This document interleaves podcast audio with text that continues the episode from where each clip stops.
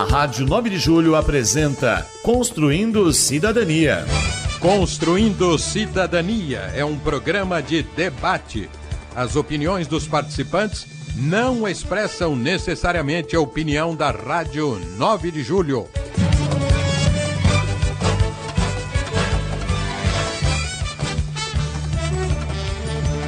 Olá, ouvintes da Rádio 9 de Julho, olá, internautas.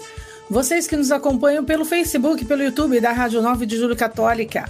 Eu sou Cidinho Fernandes e ao lado do Padre Cido Pereira, convido a todos para mais uma vez construirmos cidadania. Excepcionalmente, né? Hoje estamos gravando na quinta-feira, mas vai convidando outras pessoas para participarem conosco. Afinal de contas, você, internauta, nos ajuda também a refletir nesse programa, nos nossos temas que vão ao ar pela nossa emissora todos os sábados às 5 horas da tarde, tá certo?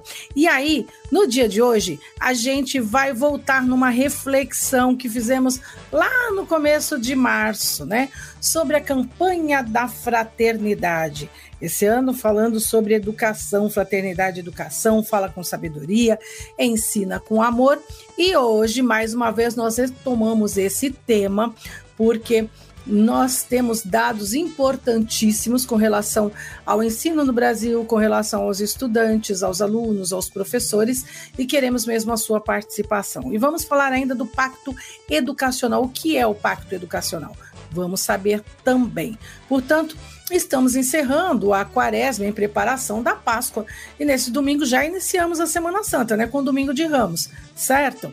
Então, também nesses 40 dias, a gente refletiu nessa campanha da fraternidade que eu estou aqui falando para vocês.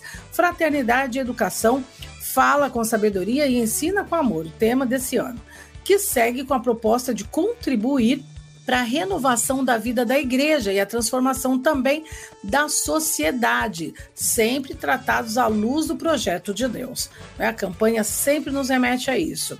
Isso também nos faz refletir Olha só, quando a gente fala de educação, a igreja, né? E é impressionante como a igreja está sempre um passo à frente, né? Sobretudo quando se diz respeito à campanha da fraternidade e aos assuntos que dizem respeito à sociedade em geral. Ó. É, essa campanha também nos fez refletir que durante a pandemia, alunos, professores sofreram muito com as rápidas mudanças, não foi? Desde a falta de estrutura educacional ao alto nível de cobranças e as frustrações diárias também diante das dificuldades técnicas e financeiras para o acesso do ensino remoto. Fizemos vários programas aqui também tratando dessa questão. E foi louvável mesmo o esforço desmedido de alguns docentes para alcançar bons resu resultados durante a pandemia. E também é incontestável, isso a gente também viu de perto, o processo de desgaste sofrido por eles por conta da pressão e os desafios neste período, não foi? Do outro lado, também tivemos uma série de obstáculos que foram enfrentados por estudantes, sobretudo aqueles de baixa renda, fato que escancarou de vez a desigualdade do nosso país com as dificuldades de acesso à internet, quanto aos equipamentos adequados também para a condução de estudos em tempos de pandemia. Os esforços foram estrondosos, né? E a gente reconhece isso né, foi reconhecido e é notável tanto por parte das famílias, dos alunos, quanto da sociedade civil de forma geral. Mas o fato é, minha gente, que apesar de todos os esforços, a evasão escolar, que já vinha numa crescente, disparou durante a pandemia, mostrando que a realidade da juventude brasileira é bem grave. Atualmente, anotem esse número: 12,3 milhões de jovens de até 29 anos estão sem escola e sem trabalho. E como se não bastasse, pesquisas recentes apontam que grande parcela de estudantes, sobretudo aqui de São Paulo, foram diagnosticados com sintomas de depressão e ansiedade. A questão é: de que forma um país como o nosso, de extensão territorial, de diversidade cultural e social igualmente grandiosa, pode apostar e investir na formação de professores e também criar condições mínimas para aumentar o engajamento dos alunos na escola, melhorando assim os índices de aprendizagem para ajudá-los a seguir carreiras atraentes e também interessantes. Diante de tais questionamentos, seguem mais perguntas.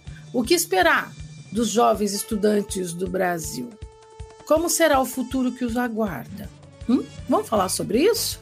E conhecer também os compromissos do Pacto Educativo Global, que incentiva igrejas e governos a priorizarem uma educação humanista e solidária para a sociedade geral? Você é o nosso convidado. Você que nos acompanha pelo Facebook, pelo YouTube da Rádio 9 de Julho, pode e deve participar conosco. Sobretudo se você é aluno, se você é pai de aluno, se você é professor, pai de professor, né? Você conhece de perto toda essa história que a gente está falando aqui, não é, Padre Cido Pereira? É isso aí. E de novo nós vamos hoje vamos ter uma aula com dois professores comprometidos com a educação no pensamento da campanha da fraternidade da igreja. Homens que querem falar com amor, não é? E, é, falar com sabedoria e educar com amor, visando a construção, a formação integral da pessoa humana. Você apresenta e depois nós vamos começar a conversa, porque temos muita coisa para saber e refletir. Apresento com muito prazer. Ele que é coordenador da Pastoral da Educação na Regional Sul 1 da CNBB, professor Luiz Antônio Amaral. Seja muito bem-vindo aqui na nossa sala de bate-papo. Bom dia, Padre Cido, bom dia, Cidinha. Quero dar um cumprimento também especial ao novo diretor da Rádio 9 de Julho, Padre Júlio, Padre Jorge Silva, que veio lá de Jacarezinho para nos ajudar aqui a criar uma nova é, frente de, de evangelização através do rádio. Então, é uma grande alegria da nossa parte estar aqui novamente reunido com o professor Borba e com vocês aí da Rádio 9 de Julho para discutirmos e para conversarmos sobre essa questão que é a educação dos nossos jovens, das nossas crianças, dos nossos adolescentes, porque somos realmente professores engajados e comprometidos, não só com a educação formal, também com a igreja, que também tem como uma das suas linhas de trabalho pastoral a educação. Nos ajuda também no programa de hoje, ele que é sociólogo, biólogo, professor e pesquisador, coordenador de projetos do Núcleo Fé e Cultura da PUC, São Paulo, professor Francisco Borba Ribeiro Neto. Professor Borba, bem-vindo. Obrigado, Cidinha, Padre Cido, Luiz. Agradeço a todos vocês, principalmente a vocês que nos dão a honra de nos ouvir, aí que estão assistindo. Muito obrigado por essa oportunidade. Nós que agradecemos, não é, Padre Cido? É isso. Podemos iniciar a nossa nosso grande bate-papo de hoje. E me veio na cabeça para a gente começar, porque eu tenho a impressão que o nosso povo ele intui o que é educação, porque ele costuma dizer: se uma pessoa é grosseira, oh, mas que menino sem educação não é? Se uma pessoa eh, não se comporta bem, não tem boas maneiras, não tem educação.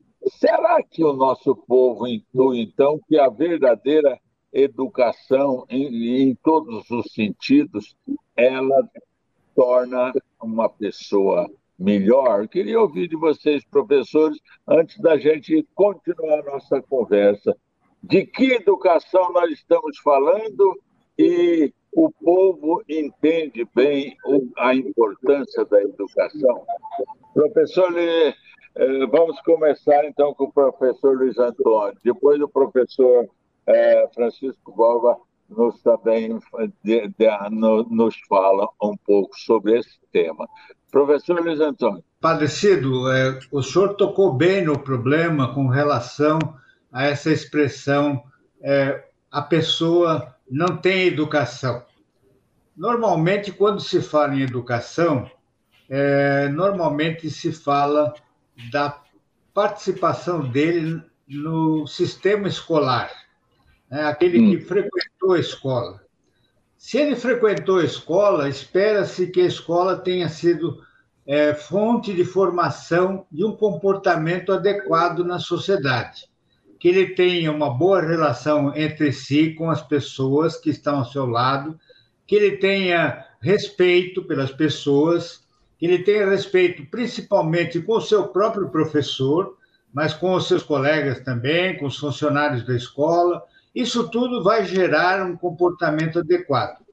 Quando a pessoa não teve essa possibilidade é, de frequentar uma escola, muitas vezes ela adquire educação também é, através do comportamento dos pais, que nem sempre eles frequentaram escolas também, muitas vezes fizeram apenas alguns poucos anos de escolaridade, mas que são pessoas corretas, pessoas decentes, pessoas adequadas e que são capazes de educar os seus filhos de forma é, coerente com o que eles são, pessoas de respeito aos outros e de consideração para com a pessoa do seu próximo. Então, uhum. é, nós podemos dizer que educação é um termo que é usado muitas vezes de uma forma bastante ampla é, e que envolve uma série de aspectos. Mas, na realidade, o que nós temos é, bem presente é a, educação obtida na escolaridade, na frequência escola. Quando a pessoa tem a frequência escola, normalmente se diz que ela é uma pessoa educada. Uhum, tá certo. E professor Boba, tem alguma coisa também a nos dizer sobre isso? Vamos lá. Eu acho que a primeira coisa que a gente tem que ver é que existe nessa frase um valor a gente reconhece que educação não é apenas, digamos assim, um adestramento profissional. Aquela hum. coisa, eu vou aprender a ser um bom profissional, ganhar muito dinheiro na vida. Educação é mais do que isso. Educação é você aprender a viver em sociedade, aprender a viver consigo, etc. Mas eu acho que tem talvez uma coisa que o nosso povo teria que perceber melhor e que é um grande erro, às vezes, de nós, professores, não ensinarmos. Educar é abrir a nossa cabeça para a maravilha do mundo. O mundo é maravilhoso e a gente é educado para descobrir essa maravilha no mundo, antes de mais nada. Se a educação não me ensina a descobrir a maravilha que existe no mundo, a educação me deixou manco. Ela pode me ensinar uma série de outras coisas, mas eu vou aprender essas coisas sempre como uma pessoa coxa, uma pessoa que não consegue andar direito, porque é impossível conhecer bem, é impossível se relacionar bem sem estar maravilhado, apaixonado por aquilo que a gente encontra. Eu sempre me lembro, uh, quando eu terminei a faculdade, meu primeiro, minha primeira pesquisa pro, como profissional, eu trabalhei com pescadores e havia um senhor, Antônio de Castro Lancha, nunca esqueci o nome dele, já faz 40 anos. Um senhor muito simples, pouco alfabetizado, e ele completou, digamos, a minha formação universitária mesmo sendo uma pessoa sem nenhuma instrução escolar, praticamente, porque ele me ensinou que não é que ele me ensinou, ele me mostrou com o testemunho dele que tudo que ele tocava, tudo que ele encontrava era maravilhoso. Havia sempre um encanto especial em tudo que ele me contava. Ele me contava e eu falava: Nossa, mas como é bonito! Eu não tinha percebido que era tão bonito. E ele me dizia uma vez, nunca esqueci disso: era uma conversa sobre pescadores jovens não lavarem redes quando terminava a pesca. Imagine que coisa prosaica. O pescador volta do, do mar, deveria lavar a rede. Porém, os pescadores novos trabalhavam com umas redes de nylon que não precisavam ser lavadas, que também se estragavam, se estragavam menos do que as outras.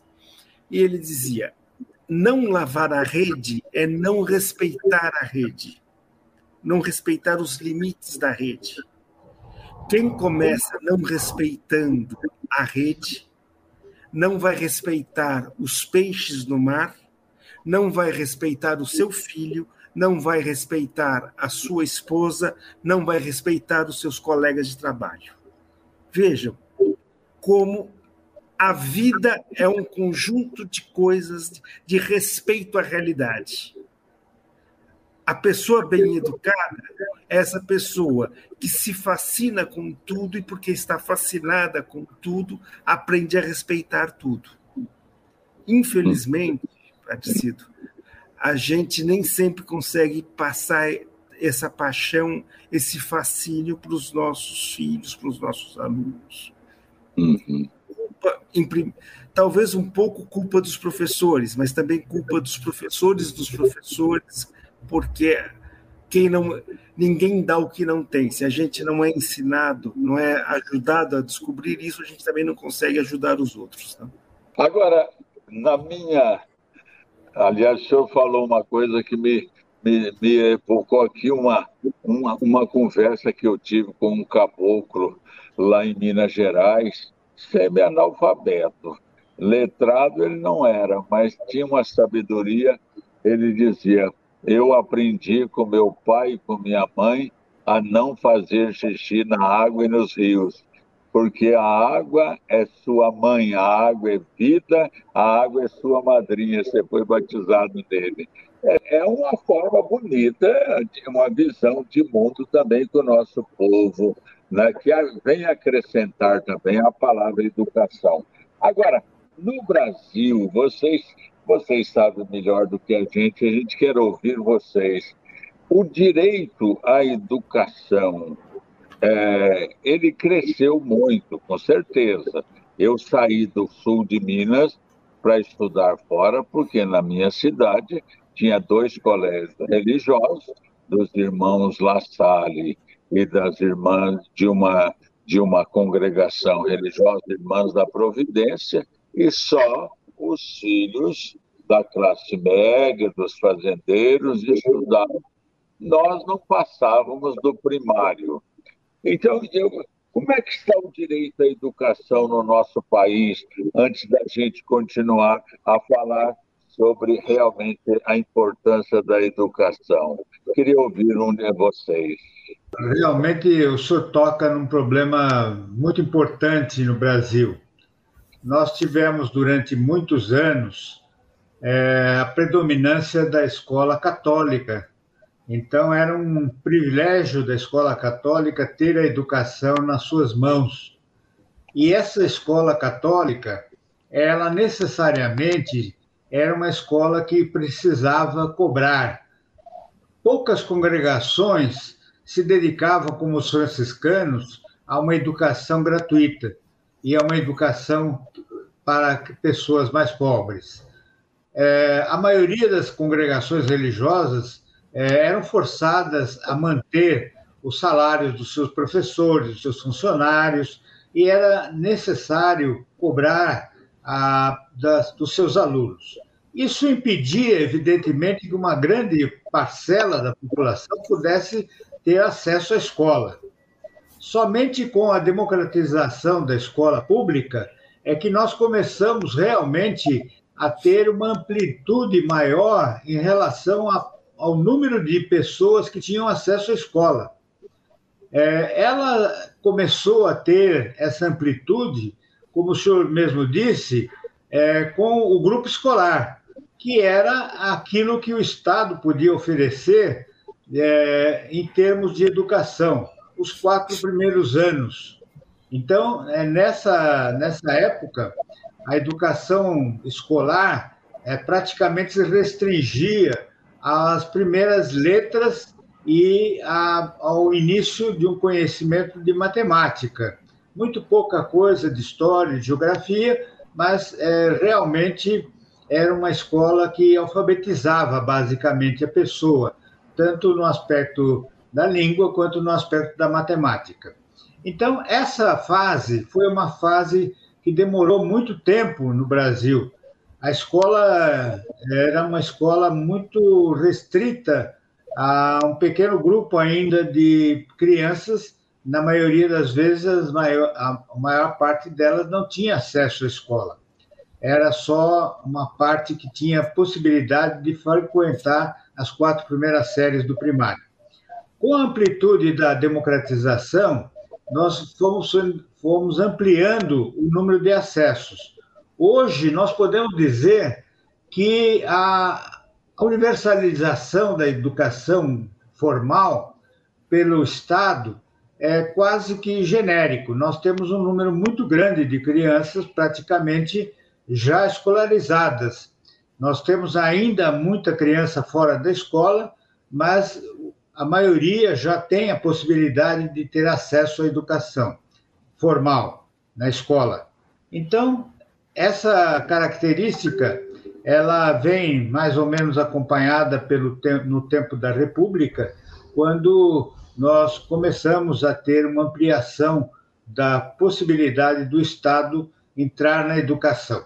Seja, é, é, muitas vezes o fim de determinadas escolas, inclusive religiosas, serviu para socializar muito o trabalho. Professor Borba, o senhor concorda com o que disse aí para nós o Luiz Antônio? Sem dúvida, acho que é, ele, o Luiz Antônio apresentou um, rapidamente aí um bom quadro da história da educação no Brasil. Agora, eu acho que a gente teria que talvez distinguir duas coisas quando a gente fala no acesso à, à educação escolar no Brasil, a educação formal, como eles chamam. Uh, nos últimos 20, 25 anos, 30 anos, nós tivemos no Brasil um grande aumento do acesso à educação. A educação se democratizou, se universalizou. É incomparável o número de jovens que têm acesso à educação escolar hoje no Brasil, até o nível universitário, com o que existia há 30 anos atrás.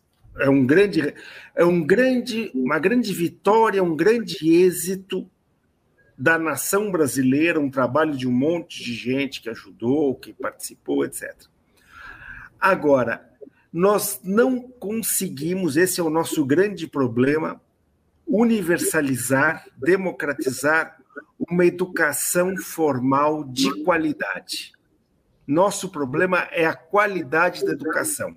A criança vai para a escola, tem uma certa formação, mas não tem uma, uma formação suficientemente boa para que ela possa usar essa, educa essa educação, essa informação, numa sociedade tão moderna, tão tecnológica, tão científica como a nossa. E isso é um problema porque, inclusive, se reflete hoje na questão da evasão escolar. Se a escola não tem qualidade, o aluno não se sente motivado para permanecer nela. Para que, que eu vou ficar num lugar que não me ensina? Então, acho que a gente tem que ter isso claro. Hoje, continua existindo o desafio de levar a escola para mais crianças, para mais jovens que consigam chegar até a universidade. Porém, existe um desafio maior ainda, que é fazer isso com qualidade. Eu queria fazer uma pergunta, né? Quando a gente fala, professores, sobre é, qualidade de ensino e tal, de, de, e a gente tem alto índices, né? De, de, de, crianças na escola, enfim, como disse o, professor Borba agora, mas também é, de uns tempos para cá a gente está tendo muita evasão né, já talvez de adolescentes na escola, né? É por outro lado, quer dizer, se, se a gente consegue recrutar crianças para a escola, infelizmente, por outro lado, na outra ponta, muito, há muita evasão de adolescentes na, na escola. Eu queria que, que vocês comentassem também um pouquinho sobre isso. Na outra live que nós fizemos, né, a gente chegou mais ou menos num ponto parecido, né, esses atrativos né, para os nossos jovens continuarem na escola. E aí a gente traz agora pesquisas né, que estão reforçando isso. Né? A falta de, de alunos jovens na escola, a grande evasão, né? É, muitos é, tem, é, tem, acontecem essa evasão por conta de trabalho, enfim tal, mas a gente percebe também que tem aqueles nem nem, né? Nem escola, nem trabalho, né? E ficam aí ao Deus dará. Eu gostaria que vocês comentassem um pouquinho sobre isso, né? Porque a, a gente tem muitas pesquisas no, nos últimos tempos voltados para esses jovens alunos, né? Inclusive na questão de, de de depressão, de, de, ansiedade e tal, mas a princípio eu gostaria que vocês falassem um pouquinho mais dessa questão da evasão, né? A gente recruta crianças, né? Mas a gente não consegue conservá-los dentro da sala de aula. Cidinha, você tocou num aspecto muito importante. Realmente é a questão do atrativo da escola. Uhum. O Borba citou a qualidade da escola. Para ter qualidade, tem que haver um grande investimento do poder público na educação. No Brasil, esse investimento não existe suficiente para toda a sua população. Então, nós não temos realmente os recursos necessários para fazer uma educação de qualidade. Então, tivemos realmente a universalização da educação. O maior número de, maior número de crianças tiveram acesso à escola. Só que uma escola, como disse o Borba, sem qualidade. E uma escola que afastava os alunos. Agora, vejam bem uma situação. O que, que é esse atrativo? Quando nós tínhamos o grupo escolar, é, onde a professora tinha feito um bom curso normal e era uma boa normalista e que sabia ensinar, alfabetizar, que sabia ensinar com qualidade as primeiras as primeiras letras e as os primeiros primeiras contas, o aluno ao sair da escola primária ele tinha todas as condições de estar interessados na educação em continuar. Só que aí o Estado não oferecia continuidade. E se oferecesse, oferecia uma qualidade inferior. Então, o nosso grande problema na educação brasileira, ele começou quando, na atualidade, evidentemente, ele começou quando nós não mais formamos adequadamente o professor. Porque o professor é realmente o grande atrativo que a escola pode oferecer. Essa ideia de que se você não oferecer o computador ou a, a tela eletrônica na sala de aula é, vai atrair o aluno, isso para mim não é verdade. Realmente o que conta para mim é que o aluno tem que ter uma relação com uma pessoa que o está educando como seu professor e que está se educando com o contato com o aluno também, e que essa relação seja uma relação boa. Isso realmente é um grande atrativo, a meu ver. Parecido? Eu, é, professor Barba também tem essa tem experiência a esse respeito, né? É, eu acho que essa questão da evasão é o momento em que a gente percebe que a qualidade acaba influindo na quantidade. É. Você colocou todo mundo, só que colocou mal, aí as pessoas vão embora. Agora, eu, em primeiro lugar, acho que, gente, nós não estamos puxando sardinha para o nosso lado porque a gente é professor. É porque a gente é professor que a gente sabe o quanto um professor é fundamental para uma educação de qualidade, para uma escola interessante, tá? Nunca caiam nessa, nessa ilusão, nessa mentira de achar que o professor é um inimigo das famílias, é alguém que quer destruir as famílias. O, o maior amigo da família é o professor dos seus filhos. O grande perigo é quando nós perdemos o diálogo com o maior amigo que nós temos, que é o, que é o professor. Mas voltando aqui ao, ao problema da evasão, desculpe eu, esse parênteses, não aguentei. Mas o, eu acho que o problema da evasão é essa questão da atração. E a gente tem que perceber que a atração da escola se baseia em três coisas.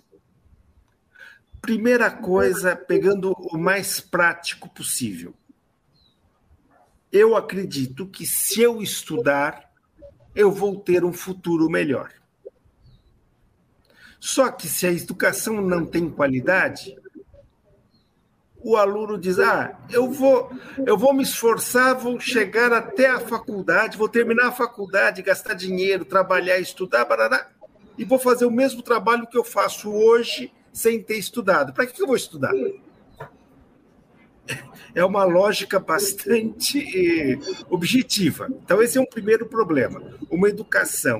E isso está ligado tanto à má qualidade da educação, como à falta de investimento para criar novos empregos, empregos de qualidade para os nossos jovens. Isso é uma primeira coisa. Segunda atração. Eu realmente aprendo. E, a, e o aprendizado é interessante. E aí vem direto aquilo que o Luiz Antônio falou. Se o professor não é bom, você não aprende, e aquilo que você aprende, você. Uh, um amigo ontem estava me falando isso. Existe a questão de fazer as coisas por prazer ou por sofrer. Se a educação é só uma coisa que a gente faz por sofrer, não adianta. Tem que ter um prazer junto com o, com o sofrer da educação. E isso depende muito do professor, não do professor ser bonzinho, mas do professor ajudar a encantar o aluno com o conhecimento que ele adquire. A terceira coisa que a gente tem que ter em mente é que a escola é um lugar de convivência. Uh, é muito comum nos países desenvolvidos, ou nas, na minha geração, nas gerações mais antigas, os adultos lembrarem da escola como o melhor tempo da vida deles, o lugar onde a vida deles acontecia legal.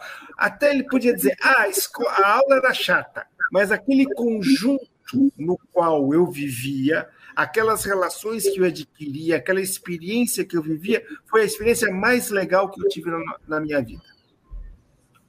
Hoje, uma escola da periferia de São Paulo, um curso noturno, dificilmente vai oferecer essa experiência para os jovens.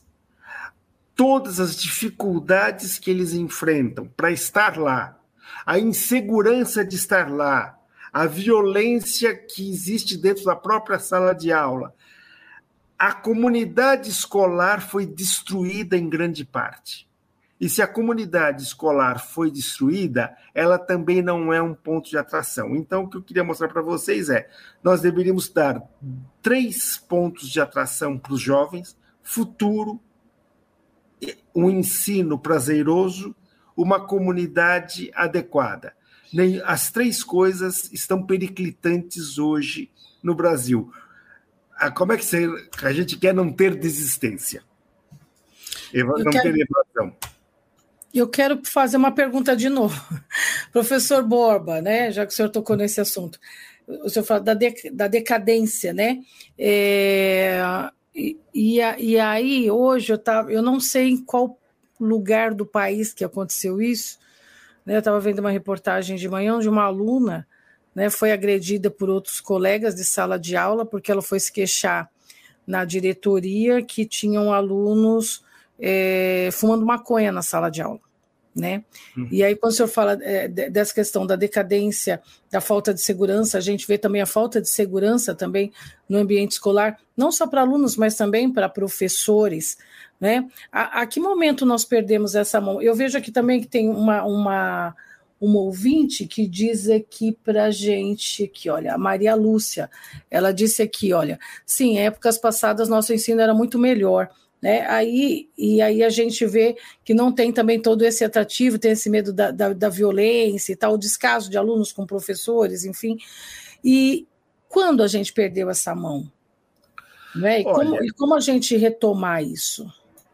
Uh, o quando aí foi, é um processo, você não tem um momento preciso. Mas, de fato, a década de 60, o período do regime militar, é um período em que uma série de coisas uh, são perdidas ou não são adquiridas da forma adequada. Começa a haver o discurso de universalização do ensino, mas não é uma universalização de qualidade. A formação do professor começa a ser limitada por questões ideológicas, um problema que a gente voltou a ver hoje, de que uma censura no processo de formação, professor, o professor é, era julgado ideologicamente, não profissionalmente, uma série de coisas desse tipo. E, ao mesmo tempo, você tem as famílias cada vez mais inseguras quanto à formação dos filhos, porque são dois problemas a escola que amplia o número de alunos sem dar condições para é, adequadas para esse novo contingente de alunos maior. E um outro problema é o problema das famílias que não conseguem acompanhar adequadamente os alunos da escola. Tá ok? Nas classes médias, por causa de uma questão uh, cultural, o questionamento dos valores tradicionais, etc. No caso, muitas vezes, das famílias mais pobres, isso é uma coisa que a gente fala pouco, mas é um problema sério. Muitas vezes, o pai não estudou no nível na escola onde os filhos estão, no nível escolar dos filhos. Ele foi, por exemplo, até a quarta uhum. série, o filho está na sexta série. Como é que o pai vai questionar a, a educação escolar do filho se ele nunca esteve lá. Ele se sente até inseguro de fazer isso, tanto de questionar quanto de apoiar, porque é um mundo que ele não conhece. Então, essa relação, isso a partir dos anos 60, nós vamos começar a ter esse problema cada vez maior e, vai, e só cresce, tá certo? Uma bola de neve. Agora, uh, eu acho é uma outra é uma outra conversa que a gente teria que começar porque é uma história grande, não queria agora monopolizar muito, mas o nosso grande problema é que nós temos que recuperar a escola como uma comunidade de aprendizado, uma comunidade educativa. A escola hoje não é uma comunidade educativa, tanto no sentido que não ajuda a, o processo de educação, a gente não educa como no sentido que não é uma comunidade. Aquela relação humana que era necessária para uma boa educação não acontece lá. Isso assim, hum. essa coisa que a gente tem que res, resolver com, com, o trabalho de todos nós. Professor Luiz Antônio, o senhor? Realmente, essa colocação que se faz com relação ao ambiente escolar é absolutamente fundamental. Hoje, nós temos, por diversas razões, a escola quase que cercada de arame farpado, muitas vezes. Então, o próprio ambiente escolar ele se torna um ambiente agressivo, um ambiente que favorece, inclusive, o desenvolvimento da própria agressividade das pessoas que vivem ali. Então, se nós não tivermos realmente um ambiente cordial, um ambiente fraterno, um ambiente quase que de um lar, a escola realmente dificilmente vai criar as condições para que as pessoas se sintam bem na escola e se sintam felizes. Porque essa felicidade que nós dizemos é, muitas pessoas de que tem saudades do tempo da sua escola, ela tem saudade de um ambiente que era completamente diferente do ambiente de hoje. Hoje nós temos uma situação em que o professor que tem um carro tem medo de estacionar no estacionamento da escola, porque o carro dele poderá ser danificado. Então, se essa situação é uma situação que acontece no nosso ambiente escolar, não pode haver, evidentemente, um clima é, de cordialidade, um clima de fraternidade, um clima de relação humana dentro dessa escola. Então, é uma, é uma, uma motivação muito forte para que as pessoas se sintam mal dentro da escola. E ela podendo sair, ela vai sair o mais depressa possível, porque ela não vai estar bem ali naquele lugar. Seria por isso é. também aquele alto índice de, de, de, depressão entre alunos também, ansiedade que as pesquisas apontam? O senhor acredita nisso também? Cidinha, essa depressão, essa ansiedade, ela não é só decorrente dessa questão do ambiente escolar. Ela tem a ver com muitas outras questões, inclusive da própria estrutura social em que nós estamos inseridos. Você tem, por exemplo, uma motivação muito forte, como o próprio Borba já fez referência, ao fato de que ele está estudando é, e gostaria de que a sua formação possibilitasse a ele uma boa qualidade de vida no futuro, onde ele tivesse realmente a possibilidade de um trabalho e um ganho suficiente para manter a sua família com boa qualidade de vida. Então, na realidade, a depressão que essas crianças vão sentindo e esses jovens vão sentindo, elas não são exclusivamente motivadas pela situação escolar, mas elas têm outras, outras, outros fatores que nós poderíamos analisar. Ela vai exigir uma análise mais profunda da situação socioeconômica onde nós estamos inseridos, porque realmente essa depressão ela tem história muito ampla das suas razões. Agora eu estou aqui pensando o seguinte, gente, eu não sei se eu estou pessimista demais, mas o Santo Padre, o Papa, vem, nos, nos pede um pacto global, propõe a, a, a, ao mundo um pacto, é, sete compromissos de pacto educativo, colocar a pessoa no centro do processo, ouvir as gerações mais novas, promover a mulher, responsabilizar a família, se abrir a, a, a acolhida, a renovar a economia e cuidar da casa comum. Tudo bem, eu acho maravilhoso. Mas, às vezes, quando a gente percebe, no Brasil, crianças procuram a escola e a profissão onde vai ganhar mais dinheiro. E criança descendo a escola para ser jogador de futebol para ganhar mais dinheiro. É, é, é uma coisa estranhíssima, não é? E, e depois, quando a gente sabe de notícias como essas aí do nosso Ministério da Educação, a sensação que nós temos é que estamos defendendo uma causa eticamente fascinante e politicamente perdida. Como é que fica? Professor Borba. Olha, Padre Cido, eu acho que para ser sintético e um pouco esquemático, eu diria que existem algumas coisas simples que a gente não pode perder de vista. Primeiro, existe um grande esforço da sociedade como um todo para melhorar a educação no Brasil. Tem um movimento que tem até esse nome, eu acho. As pessoas podem gostar ou não, mas o nome é genial. Todos pela educação, certo? E é isso. E de certa forma a sociedade brasileira tem essa perspectiva de um todos pela educação. Não quer dizer que os nossos governos estão dentro desse todos, infelizmente. Às vezes parece que seria todos menos o governo pela educação. Isso, esse é um problema político grave. Porém, eu acho que existe duas coisas que a gente não pode perder de vista.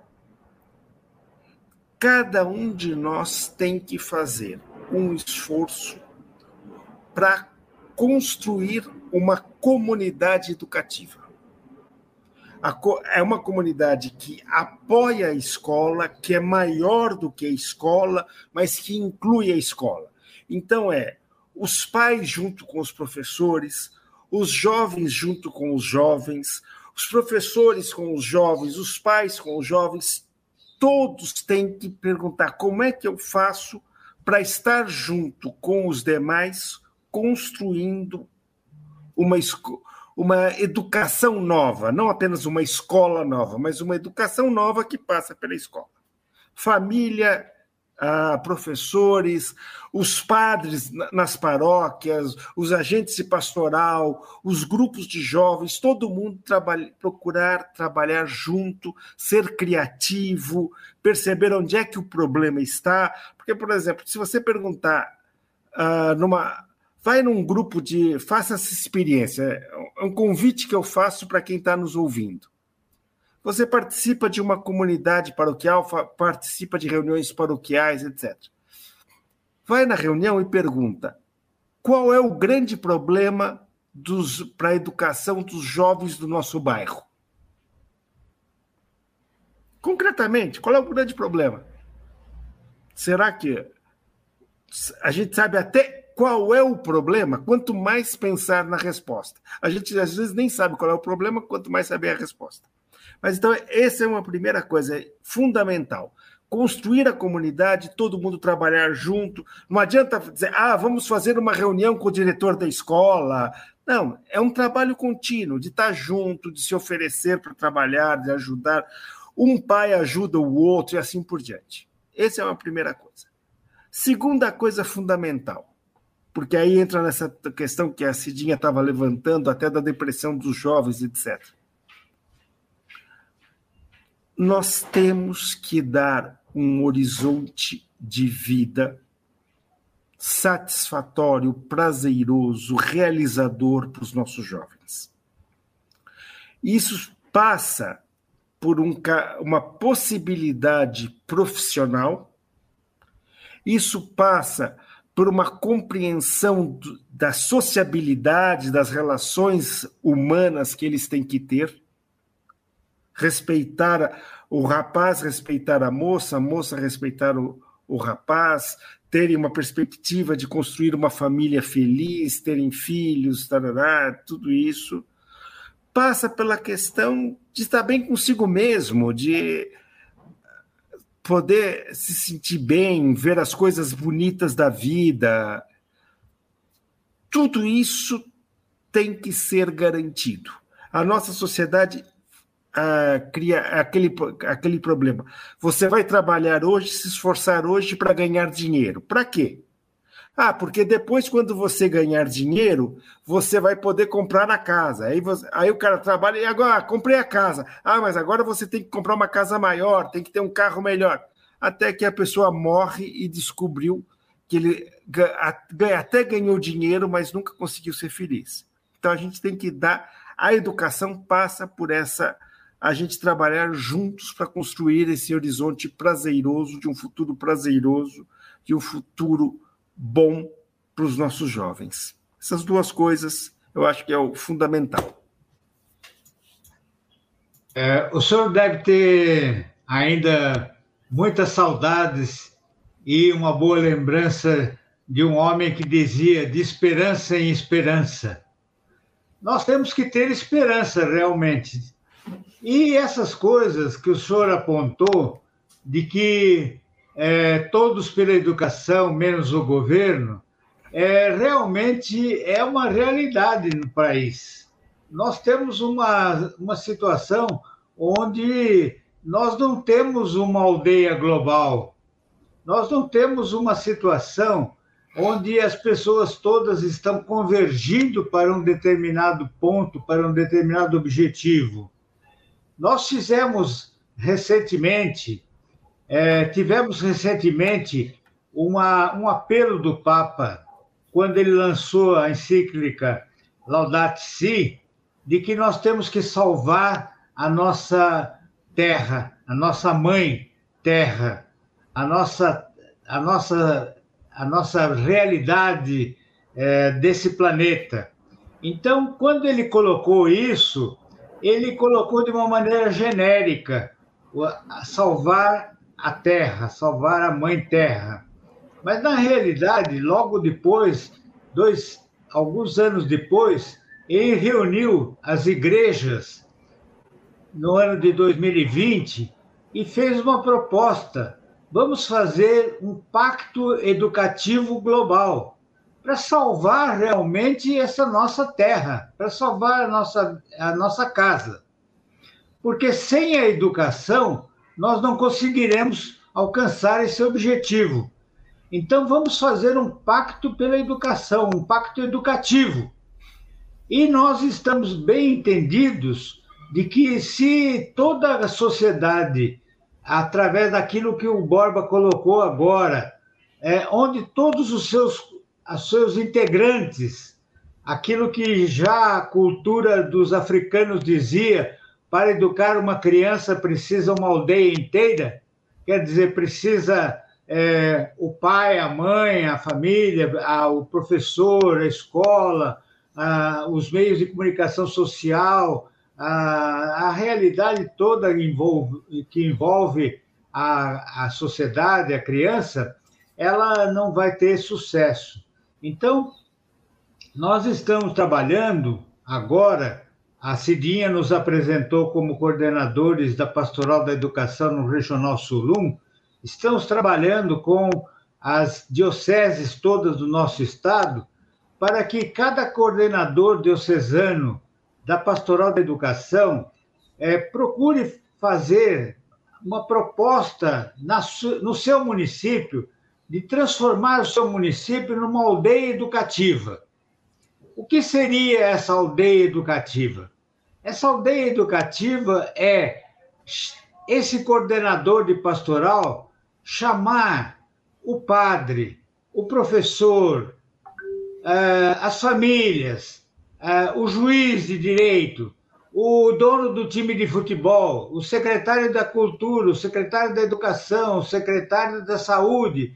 Vamos conversar juntos e dizer: vamos fazer da nossa cidade um pacto global que transforme essa cidade numa aldeia educativa para salvar as nossas crianças salvar os nossos jovens dessa depressão que a Cidinha fez referência há pouco, porque eles estão sofrendo muito e vão sofrer cada vez mais, porque essa situação não pode perdurar.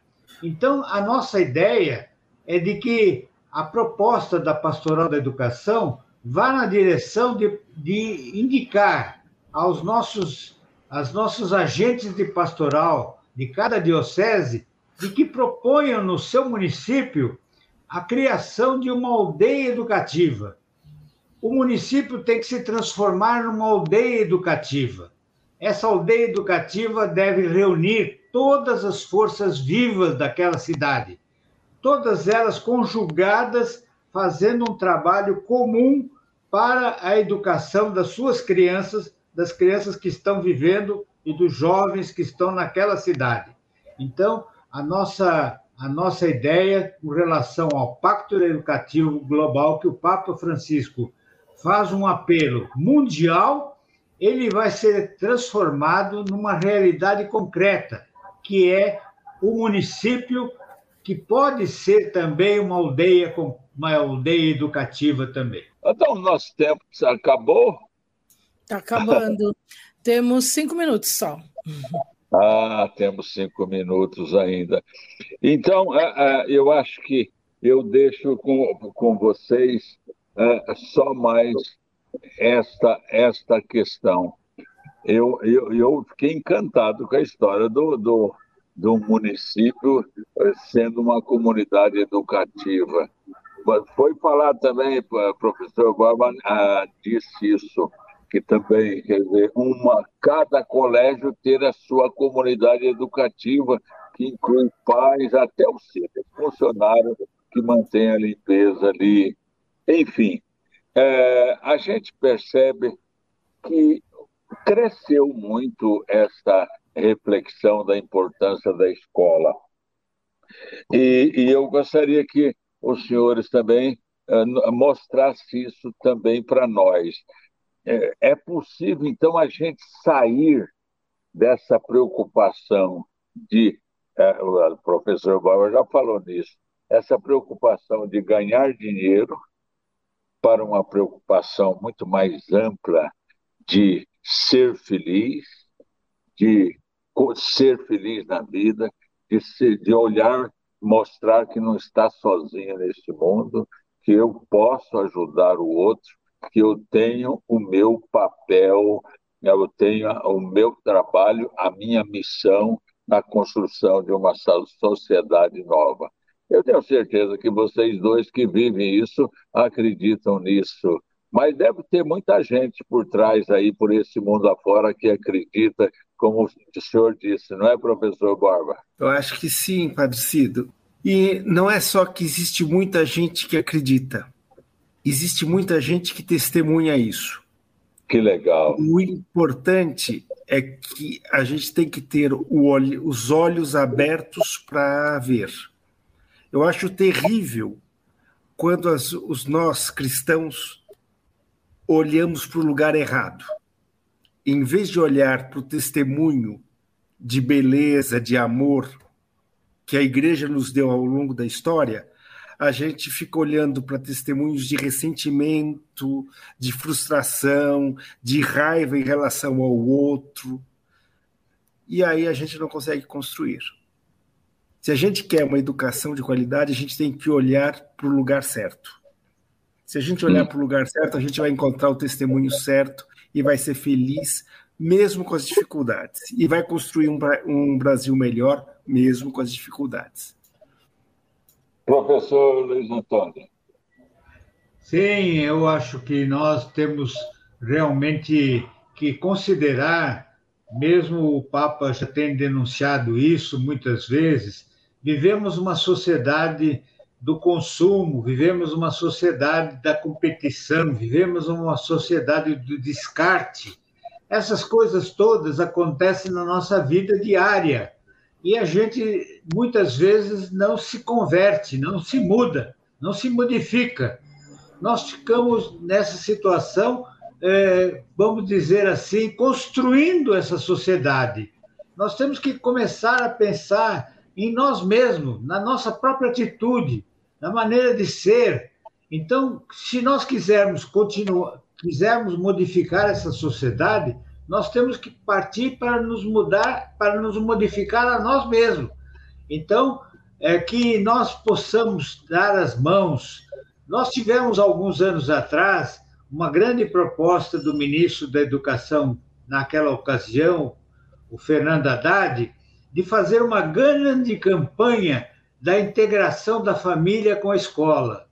Essa campanha foi uma campanha que morreu quando saiu o ministro, porque cada ministro que entra pensa em, inventar a roda ele, não quer dar continuidade aos projetos existentes. Mas fizemos um esforço em todo o Brasil para que as famílias é, entendessem a importância de participar da vida da escola do seu filho, participar da educação dos seus filhos em casa, dar condições para ele trabalhar em casa, é, estudar em casa e acompanhar a vida da escola, ajudar a escola a ser melhor. Então, essas coisas é, foram uma, foi um projeto que nasceu e morreu. Nós não temos isso mantido. Então, eu acho que se nós não tivermos continuidade nas ideias, continuidade nas coisas, nós não teremos realmente possibilidade de fazer uma mudança naquilo que está acontecendo hoje e naquilo que nós podemos criticar hoje como sendo uma escola de muito baixa qualidade e uma educação de muito baixa qualidade. Eu falei que nós íamos aprender muito com vocês e não tem jeito, a gente aprendeu mesmo, não é? Eu acho que é, naturalmente, é claro, no domingo encerra-se a, a, campanha da fraternidade, quanto campanha, mas a preocupação com a educação vai continuar ditada por essa campanha, não é? E certamente nós vamos precisar de vocês dois também, porque além do conhecimento, além da prática, né, há também no coração dos dois aí um amor muito grande pelo Evangelho e pela pessoa humana. Não é isso, Cidinha? É isso mesmo.